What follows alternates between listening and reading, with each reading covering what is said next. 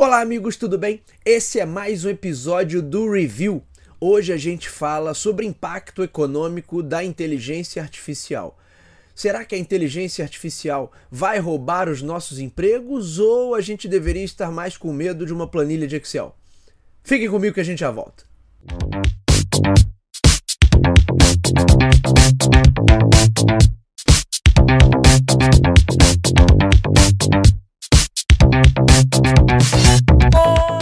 No meu comentário dessa semana, a gente vai falar sobre os impactos dos sistemas de inteligência artificial na esfera produtiva, na economia e no mercado de trabalho. Não tem jeito, essa temática sempre fica em evidência toda vez que uma nova tecnologia aparece, toda vez que uma nova tecnologia é desenvolvida. E aí, com todos esses sistemas de inteligência artificial que vem aparecendo por aí, na verdade, o, o, o tema não sai dos holofotes, mas a reflexão que eu quero trazer para o nosso comentário de hoje é para analisar um pouquinho das mudanças efetivas que a gente poderia ter no curto prazo e o quanto de fato a inteligência artificial pode se estabelecer como uma realidade em um país como o Brasil, onde muitas empresas ainda carecem dos recursos básicos de tecnologia. Saiu um artigo na Wired dessa semana falando sobre isso e mostrando uma pesquisa realizada em parceria por algumas grandes instituições é, bancárias europeias, o Banco Central Europeu, o Banco Central da Espanha e instituições de ensino como Oxford, entre outras e essa análise mostra que, durante um último período em que uma nova tecnologia poderosa de automação foi desenvolvida e meio que liberada para o mercado, não necessariamente, não necessariamente nós tivemos uma redução no número de empregos associados àquela tecnologia, mas pelo contrário, teve até um aumento. Como de costume, eu estou deixando todos os links na descrição do episódio para que vocês possam conferir esse conteúdo original. Mas vamos lá, essa pesquisa fala sobre a questão do machine learning, do desenvolvimento de sistemas de aprendizagem de máquina e mostra que entre 2011 e 2019, a década ali de, dos anos 2010 foi o boom dessa tecnologia de machine learning, a gente teve muita coisa sendo dita a respeito de é, tanto de machine learning, deep learning, né, foram os termos que ficaram em evidência naquela época e que tais tecnologias iam dizimar setores inteiros, as expectativas para essas áreas eram, eram catastróficas, mas na prática a pesquisa mostrou que tais áreas não tiveram redução e sim um aumento de até 5% no quantitativo de postos de trabalho. Então, essas tecnologias que pelas previsões que se diziam na época, poderiam acabar com setores inteiros de atividades humanas, na verdade, acabaram trazendo mais profissionais para determinadas áreas. É claro que um profissional com um perfil diferente do que era demandado anteriormente. Então há também uma questão aí do nível de qualificação e do nível de especialização desses profissionais, mas a gente está olhando aqui os números como um todo. Então, em várias áreas onde se esperava uma redução por conta da, daquela tecnologia que estava muito em evidência na época, na verdade houve uma, um aumento do número de vagas ofertadas. E aí eu quero pegar o gancho dessa pesquisa para a gente fazer uma análise pensando aqui em três vertentes. Primeiro, a curva de adoção de novas tecnologias, o quanto isso impacta nas rotinas e nas tarefas desenvolvidas dentro de uma sociedade. Segundo, a gente vai falar também sobre tecnologia e produtividade, porque no final das contas a tecnologia só importa de verdade se ela de alguma forma trouxer, gerar ganhos de produtividade. E em terceiro, e por último, a gente vai falar sobre a adoção de tecnologias aqui no Brasil. Primeiro ponto é sobre a adoção de tecnologias, a curva para a adoção de novas tecnologias, e uma coisa precisa ficar claro logo de largada. Não tem como a gente fazer nenhuma previsão. É, porque logo vai aparecer alguém, algum engraçadinho, dizendo assim: ah, que o Bruno apontou isso, apontou aquilo e errou. E o objetivo aqui não é fazer nenhuma previsão. O objetivo é a gente fazer uma análise. Não tem como a gente fazer nenhuma grande previsão, porque a gente está em cenários complexos e cenários complexos são, por definição, imprevisíveis. Mas eu acho que a gente pode, ao invés de fazer uma previsão, né, apontar que isso ou aquilo vai acontecer, a gente pode fazer uma análise e tentar estabelecer o que, que tem mais probabilidade de acontecer.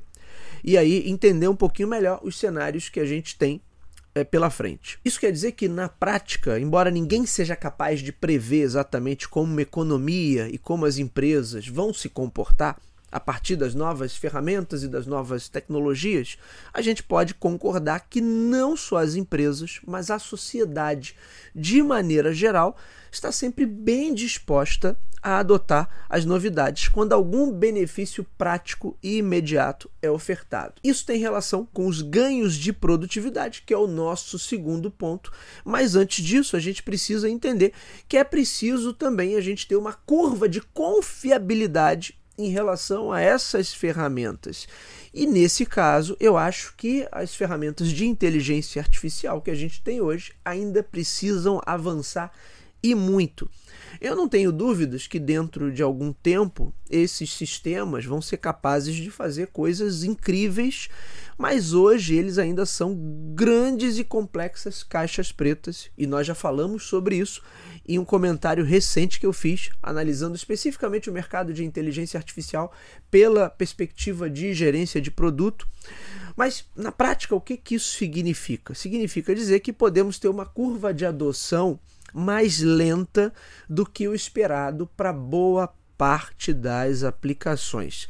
Porque nas questões mais triviais, o que nós temos de sistemas inteligentes já é mais do que suficiente. Por exemplo, se você entrar em contato agora com qualquer operadora de telefonia aqui no Brasil, você vai, num primeiro momento, estar conversando com um sistema de, entre aspas, inteligência artificial.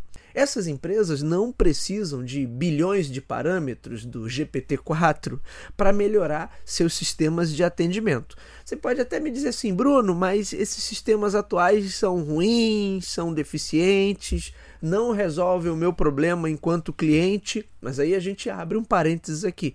Eu posso até concordar com vocês que esses sistemas não são os melhores do mundo, mas a ineficiência deles não tem nada a ver com capacidade tecnológica. Na maior parte das vezes é uma decisão gerencial, isso totalmente humana, para atrapalhar a sua vida e impedir que determinadas questões sejam acessadas. Por exemplo, quando você tenta cancelar um plano, é atendido, tem seu atendimento protocolado e no mês seguinte sua conta permanece sem alteração. E quando você liga, o atendente, com a maior cara de pau do mundo, diz que não consta nenhum cancelamento e que provavelmente aconteceu um erro de sistema. Por favor, né? É, todo mundo sabe que isso não tem nada a ver com tecnologia. Isso é atendimento ruim. Isso é uma empresa tentando se esconder da sua própria incompetência e usando um sistema para isso. Ou seja, não tem nada a ver com tecnologia. Para todas as outras tarefas que não são nada triviais, como por exemplo fazer um diagnóstico por imagem, conduzir um transporte público ou tomar qualquer tipo de decisão estratégica, os sistemas que a gente tem hoje ainda dependem de mais credibilidade para serem adotados massivamente. E aí entra na questão da, da curva de confiabilidade que eu falei ainda há pouco. É um desafio de gerência de produto que também comentei em um review recente. Aí a gente vai para o nosso segundo ponto, que é sobre produtividade. Novas tecnologias são importantes porque tornam sistemas mais produtivos. Isso é a única coisa que faz de fato uma economia progredir. No final das contas, boa parte da história da humanidade tem relação direta com a evolução de tecnologias que nos tornaram mais produtivos ao longo dos séculos. Existe uma certa confusão sobre o termo produtividade. Eu, inclusive, estou escrevendo um episódio do Talk to Be sobre isso, mas fato é que maior produtividade significa que eu gero mais valor pela perspectiva econômica consumindo menos recursos. Essa seria uma definição das mais básicas. Agora, olhando para o noticiário sobre inteligência artificial, existe, é claro, toda uma expectativa a esse respeito. Por exemplo, pesquisa aqui da Forbes Advisor mostra que 64% das lideranças de grandes empresas espera por ganho, esperam né, por ganhos de produtividade com a inteligência artificial. Mas isso ainda não é um consenso. Por que, que eu estou dizendo isso?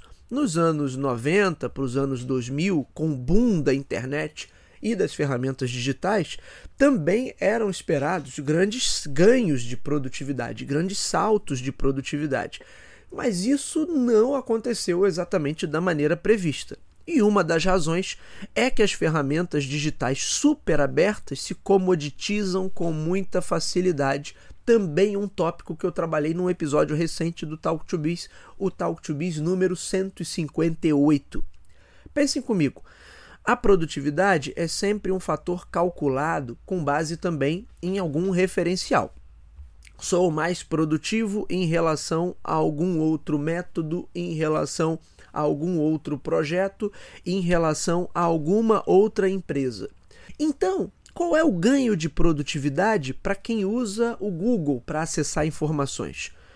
Seria incrível se apenas a sua empresa tivesse acesso à ferramenta. Mas como todo o resto do planeta também tem esse acesso, qual é o ganho de produtividade real? Possivelmente zero. Portanto, buscadores, e-mails, comunicadores instantâneos, agendas digitais, processos de automatização que ao longo das duas décadas aí, das duas últimas décadas se tornaram muito comuns, podem ter na prática gerado poucos ganhos de produtividade a nível competitivo, justamente porque todo o planeta também teve acesso a eles. E tem mais uma coisa: em muitas situações, a aplicação da tecnologia pode ter reduzido determinadas atividades profissionais, ao mesmo tempo que ampliou outras, que é parte do estudo que eu citei no início desse comentário. E por essa razão também, pode ser que o tal ganho de produtividade não tenha acontecido da maneira que era esperado. Diferente da introdução da tecnologia nas fábricas, da, da robotização das fábricas, quer dizer, são, tivemos outros avanços tecnológicos nas últimas décadas que trouxeram ganhos de produtividade bem mais significativos. Mas a digitalização dos negócios não trouxe exatamente todos esses ganhos, esses saltos de produtividade que eram esperados. E aí vem meu ponto, porque é bem provável que isso aconteça também com os sistemas de inteligência artificial. Não estou dizendo que vai acontecer, mas pela forma como eles são apresentados e pelos modelos de negócios que são apresentados com essas ferramentas hoje, o mais provável é que eu tenha também mais ferramentas digitais que vão estar meio que amplamente ofertadas ao público e ao planeta inteiro ao mesmo tempo. Portanto, potencialmente eu não teria tantos ganhos de produtividade pela perspectiva competitiva apenas por adotar esse ou aquele sistema de inteligência artificial no dia a dia da empresa. E aí a gente cai na mesma questão. Né? Uma tecnologia que se comoditiza muito rapidamente, não traz nenhum ganho de produtividade efetivo que possa ser, que possa fazer a diferença na prática, portanto, eu acabo trocando o 6 por meia dúzia. Aí a gente vem para o nosso último ponto, que tem a ver com o uso intensivo de tecnologia aqui no território brasileiro. O cenário brasileiro, na verdade, ele é bem específico com relação a isso. Eu acho que todo mundo aqui concorda que a adoção de novas tecnologias dentro das empresas brasileiras é uma realidade meio que rarefeita, por assim dizer. Para boa parte das empresas aqui no Brasil, a gente ainda não passou do beabá ali, dos, dos, das questões mais básicas em relação à tecnologia e automação.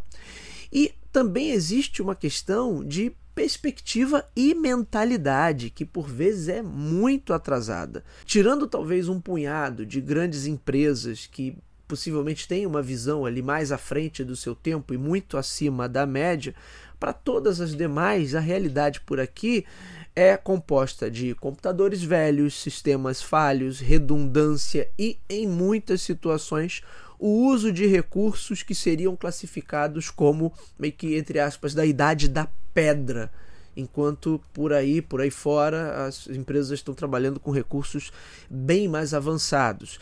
O nível de digitalização dos negócios por aqui é muito baixo e em praticamente todas as empresas que eu conheci, acho que todas elas, hardware e softwares utilizados são muito obsoletos, mas talvez o principal entrave seja a mentalidade obsoleta.